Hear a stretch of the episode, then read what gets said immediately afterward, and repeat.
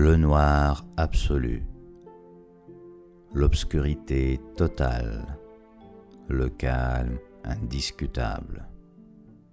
C'est le fameux blackout qui commence à s'installer en Ukraine pour de bon.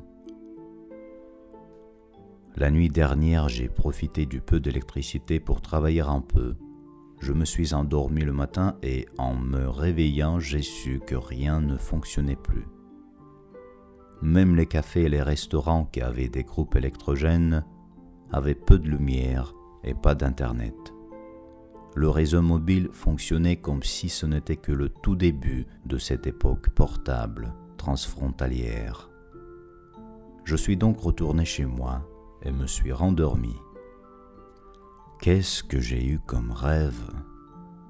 Depuis un moment déjà, ils sont tellement remplis de sujets et d'émotions, comme si le cerveau a pu enfin se libérer de ses occupations quotidiennes et des fois inutiles pour ranger un peu le placard des souvenirs je me suis réveillé vers 3 heures du matin, plein d'énergie et de force, toujours dans le noir, mais sans aucune inquiétude à ce sujet.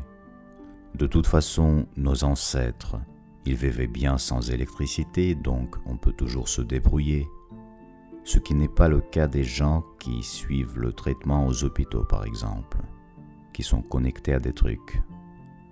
J'espère que l'on nous coupe le courant au moins à leur profit. Ça le vaut bien. Comme j'ai toujours le gaz, je me suis fait mon café, j'ai réchauffé les pâtes que j'avais préparées hier avant de m'endormir, pas terrible mais bon.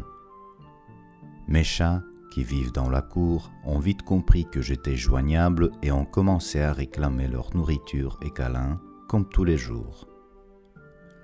On est bien là dans cette maison que m'a laissé un ami français Frédéric au premier jour de la guerre. Mais je me demande comment vont faire les gens qui habitent les immeubles. Il paraît qu'un immeuble, si jamais il fait moins 5 dehors, se gèle s'il n'y a pas d'électricité pendant plus de 24 heures, ce qui les rend inutilisables. Mon ordi était déchargé, mais j'ai pu allumer mon portable et quelle chance, le réseau est revenu. Ça m'a permis de communiquer un peu avec les gens qui ne dormaient pas encore ou déjà. J'ai aussi répondu aux messages qui m'ont retrouvé ayant du réseau qui ont été envoyés depuis hier après-midi. Je suis sorti voir mes chats. Il pleuvait un peu, mais il faisait plus chaud qu'à l'intérieur de la maison. Ils m'aiment bien, mes chats. Ils m'accompagnent même jusqu'au magasin, qui est à un kilomètre. Comme les gardes du corps, tous noirs en plus.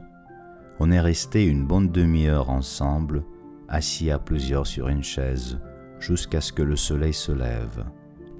Même le rouquin est venu. Patate, kartushka en russe.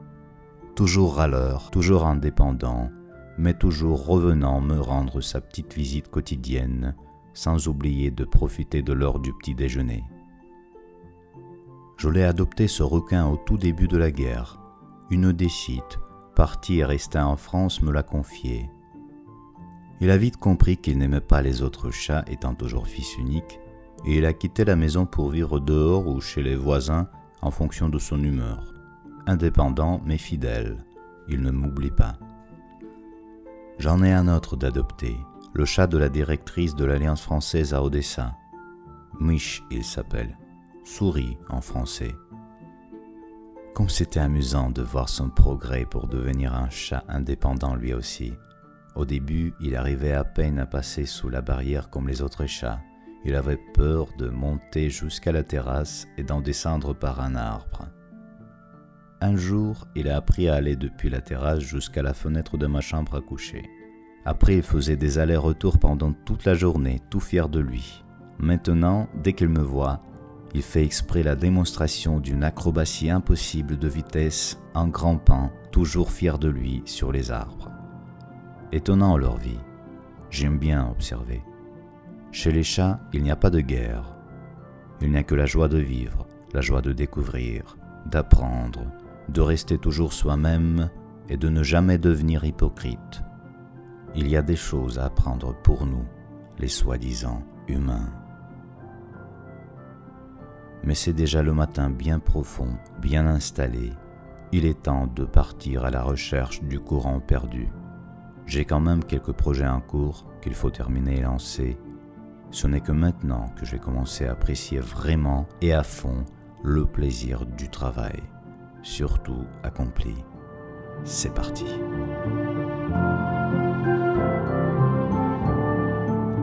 Vous avez écouté le podcast d'Artem Savart.